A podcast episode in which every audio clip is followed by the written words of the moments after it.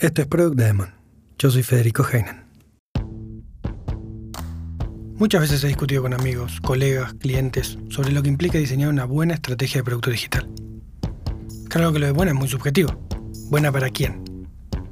Porque mi criterio de bueno no necesariamente es el mejor. ¿Por qué debería serlo versus el tuyo, o el de un cliente, o el de un colega? La verdad que no puedo decirte que mi idea de bueno es mejor sin pecar de engreído o peor, de ignorante. Lo que sí puedo hacer es contarte algunas experiencias y aciertos que me han ayudado a cosechar éxitos en el lanzamiento y crecimiento de productos a lo largo de todos estos años.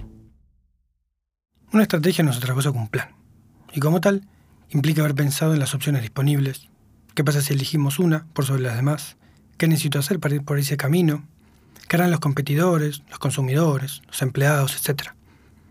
Y está perfecto querer analizar todos los caminos y sus ramificaciones. Al final del día, Queremos que nuestro producto le vaya bien y sea usado. Sin embargo, es imposible saber qué se esconde detrás de cada puerta. Y a veces nos creemos ajedrecistas profesionales que pensamos decenas de jugadas por delante como si fuésemos un Gary Kasparov de producto. La realidad es que rara vez lo somos y no es un juego tanto ajedrez sino uno de Go, ese juego chino sobre el que se dice que hay tantas combinaciones de jugadas como átomos en el universo. Bueno, puede que eso sea algo exagerado. Del Go y de las variables de producto. El punto es que se trata de una creación nuestra, y nos encontraremos con obstáculos a lo largo del camino. No podemos controlar cada aspecto. Lo que sí podemos hacer es diseñar una estrategia lógica que minimice los riesgos. La clave, entonces, es tener presente que el producto digital está inmerso en un contexto, interno y externo. Y su lanzamiento traerá aparejado trabajo tanto para nosotros y nuestros equipos como para otras áreas de la empresa o inclusive a terceros. Por ese motivo no podemos decir que tenemos una buena estrategia digital si solo nos enfocamos en diseño y desarrollo, como si fuese algo aislado. Nuestro trabajo como responsable de producto es pensar en su diseño y desarrollo, sí, pero también en lo que lo rodea. En definitiva, no va a existir en el vacío, aislado del mundo, ¿cierto? La estrategia que diseñemos puede ser un nuevo producto o uno existente, no importa. Como dije, se trata de un plan. Y ese plan nos debe permitir crear el producto.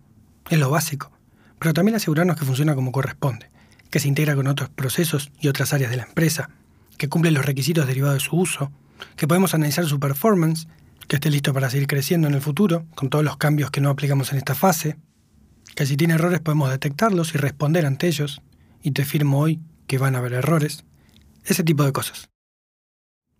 Todo lo que acabo de mencionar es muy importante porque, repito, tu producto no es un ermitaño en una cueva, sino que es parte de un ecosistema probablemente muy grande, sin embargo, hay un aspecto crucial para una estrategia exitosa, en especial cuando estás trabajando en el marco de una empresa ya establecida. Cuanto más grande la empresa, más importante es. Me refiero al alineamiento de toda la empresa a esa estrategia, desde la cúspide hasta la base. Es probable que hayas pasado por alguna situación donde sentías que estabas luchando contra molinos de viento, montado en un caballo en madera, con una lanza de papel enrollado y con Sancho colgado al cuello cual peso muerto. Lanzar un producto o modificar uno existente, que muchas veces es más difícil, puede sentirse así si te dan objetivos corporativos, pero todos reman en contra. Los mejores resultados se consiguen si todos están convencidos en la dirección y en el camino a seguir. Y si no están genuinamente convencidos, por lo menos ayudan a empujar y no te ponen palos en la rueda. En mi carrera pasé por muchas situaciones, de un extremo y del otro. Sentí un apoyo incondicional para llegar a la meta, con estructura, presupuestos, equipo, adaptabilidad, o al revés, que me habían puesto un grillete al tobillo solo para fallar a poco de empezar, sin presupuesto, sin equipo, con metas imposibles, objetivos contradictorios. Por suerte fueron más las situaciones de apoyo que las de grillete. El alineamiento completo lo viví por primera vez hace muchos años. Estaba trabajando en una compañía aérea tradicional y habían decidido evolucionar el modelo de negocio y los productos porque se les venían competidores low cost encima. A todas las luces, la calidad de la oferta era mejor que la de los competidores, pero el mercado estaba cambiando rápido lo mismo que los hábitos de los consumidores, y había que adaptarse o morir. Esa era la premisa. Entonces, se decidieron acciones y objetivos para cada área estratégica de la compañía. Y en la que yo estaba, que era ventas y distribución, nuestro objetivo era reducir el coste de venta de un ticket. Tradicionalmente las aerolíneas vendían sus tickets a través de agencias de viajes, que por supuesto cobraban una comisión. Siendo una industria de márgenes muy pequeños, esa comisión impactaba mucho en la finanzas de la empresa. Si nosotros éramos capaces de reducir el coste de venta, lograríamos un ahorro y por ende una ventaja competitiva, que a su vez daría más solidez general y capacidad para bajar los precios de los tickets, justamente lo que el nuevo consumidor demandaba. Así, la estrategia global ponía todo el foco en la venta directa en vez de en la venta a través de terceros. Un nivel más abajo, la estrategia de ventas se enfocaba en el online por sobre el call center y las oficinas propias, porque era el canal más eficiente en coste y alcance. Y un peldaño más abajo, la estrategia digital se centraba en rehacer toda la experiencia online del cliente, desde un nuevo sitio web para potenciar la venta, apoyo telefónico para atender posibles problemas y educar a los usuarios, y una inversión masiva en campaña online a performance, hasta escalar la infraestructura para soportar el aumento de tráfico, incluir la URL de la web en todo el material promocional de la empresa, incluso en los mensajes de audio del jefe de cabina y del capitán en pleno vuelo, o el rediseño de los uniformes de los tripulantes, todos alineados a la imagen de la web, el relanzamiento del programa de viajeros frecuentes con presencia en la web, beneficios para compra online y muchas pequeñas acciones más. Pero este cambio fue como una declaración de guerra hacia el canal de agencias. Te recuerdo que en aquel entonces vendían más del 80% de los tickets. Si estuvieses en una situación similar con tu empresa y tu canal de ventas amenaza con subirte los costes operativos, o peor aún, con dejarte de vender tu producto por completo, ¿no te quitaría el sueño como mínimo? A eso se enfrentó la empresa y desde el CEO hasta los tripulantes de cabina, todos apoyaron la estrategia de venta online, porque entendían que el futuro iba en esa dirección. ¿Se ve lo que quiero decir con el alineamiento completo de la compañía para que una buena estrategia digital sea exitosa? Quizás estés pensando, la aerolínea vende asientos en un vuelo, no tiene productos digitales. Error. Vende un servicio, el transporte de pasajeros, pero la forma en que lo hace, cómo consigue el ticket cada pasajero, puede ser en sí un producto digital y es necesario tener una estrategia acorde a eso. ¿O dirías que Amazon no califica porque vende productos físicos, como libros o sartenes? ¿Y Uber, que te permite comprar un traslado de un punto a otro, pagando online, pero subiendo un coche real? Que la empresa no sea 100% online, que sus productos no sean intangibles, no significa que no necesite una estrategia de producto digital.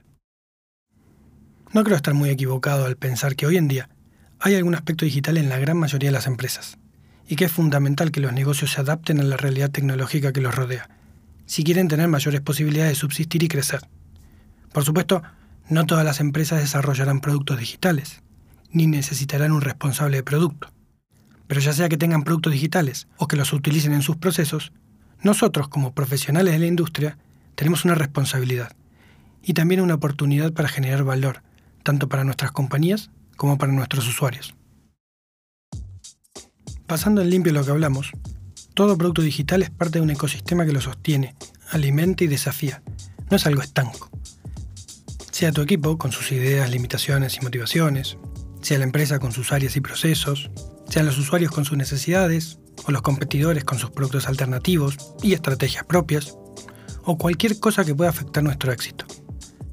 Las variables son muchas y hay que tener una visión holística, pero sin caer en el problema clásico de parálisis por análisis donde analizamos en exceso pero no avanzamos nada. También hay que pensar en el día después de lanzar el producto y medir su uso para corregir desvíos no deseados o errores.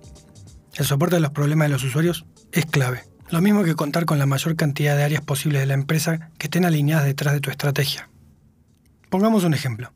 Imagina que diseñaste Amazon y un vendedor no envía en el tiempo publicado ese producto que acaba de comprarte un usuario. O tienes un sistema de atención al cliente y un usuario que contacta para informar un problema es ignorado por 12 horas porque a la gente le es más fácil no prestarle atención a alguien que está por WhatsApp Business que al teléfono. Tú y tu equipo habrán dedicado horas a diseñar y desarrollar el mejor producto digital para que una mala experiencia de usuario en algún otro punto de la cadena, fuera del producto en sí, haga que tu esfuerzo se diluya. Por eso es tan importante que antes de empezar se plantea una estrategia digital amplia, la que irás refinando a medida que la realidad te demuestre que había cosas que habías supuesto mal o que ni se te habían ocurrido. En este aspecto, definir una estrategia es igual a crear un producto digital. Y la mejor recomendación que puedo darte es usar el mismo método. Definir, iterar, observar, adaptar y repetir todo el proceso continuamente hasta que lo tengas perfecto.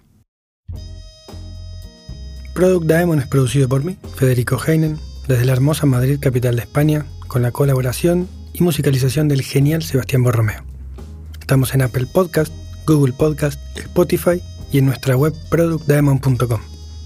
Nos encanta recibir comentarios y sugerencias a través de la web y espero puedas dejar una reseña en tu canal favorito de podcast. Gracias por escucharnos y hasta la próxima.